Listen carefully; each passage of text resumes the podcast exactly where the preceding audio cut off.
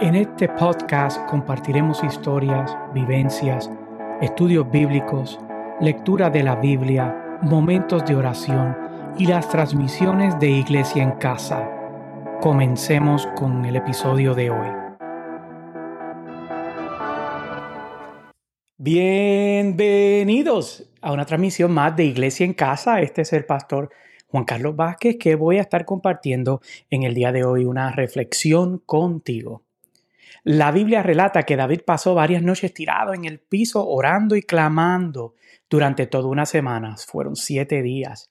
Estaba desarreglado, posiblemente sin bañarse y sin comer, pero estaba enfocado y cubierto por un manto que lo motivaba a continuar en esa posición.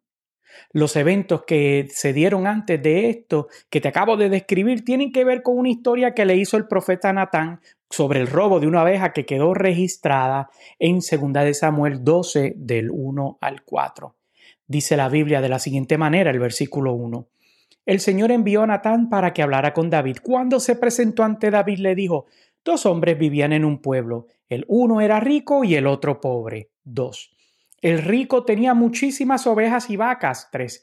En cambio, el pobre no tenía más que una sola ovejita que él mismo había comprado y criado. La ovejita creció con él y con sus hijos, comía de su plato, bebía de su vaso y dormía en su regazo. Esa era, era para ese hombre como su propia hija. El versículo 4 dice, pero sucedió que un viajero llegó de visita a casa del hombre rico y como éste no quería matar ninguna de sus propias ovejas o vacas para darle de comer al huésped, le quitó al hombre pobre su única ovejita. 5. Tan grande fue el enojo de David contra aquel hombre que le respondió a Natán, tan cierto como que el Señor vive, que quien hizo esto merece la muerte. 6. ¿Cómo pudo hacer algo tan ruin? Ahora pagará cuatro veces el valor de la oveja. David pensaba que estaba pasando juicio sobre un evento que ocurrió en su reino, pero cuando el profeta le revela que el protagonista de esa analogía era él y que a consecuencia de sus acciones su hijo no se iba a recuperar de una enfermedad mortal e iba a morir, provocó en David un arrepentimiento extremo y que se vistiera de esperanza. Dice segunda de Samuel 12, 16. David se puso a rogar a Dios por él y ayunaba y, y pasaba las noches tirado en el suelo.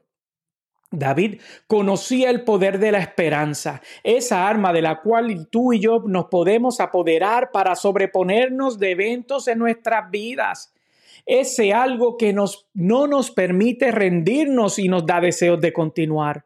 Esperanza es definida como esa confianza de lograr una cosa o, de que se realice algo que uno desea.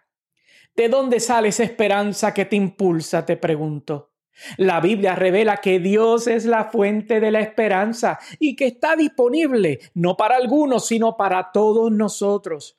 De hecho, Romanos 15:13 dice lo siguiente que el Dios de la esperanza los llene de toda alegría y para ustedes que creen en Él, para que rebosen de esperanza por el poder del Espíritu Santo. Le servimos al Dios de esperanza.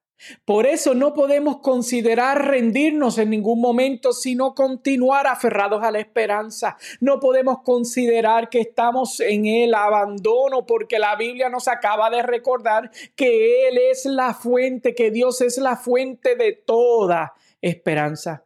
Es más, hasta sabemos de un refrán que dice, la esperanza es los últimos que se pierde.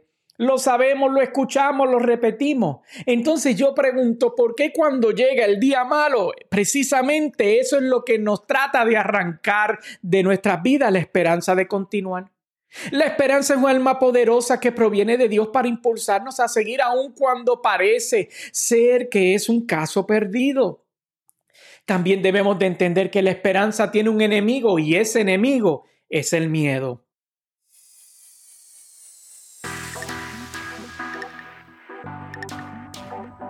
Hasta una próxima transmisión.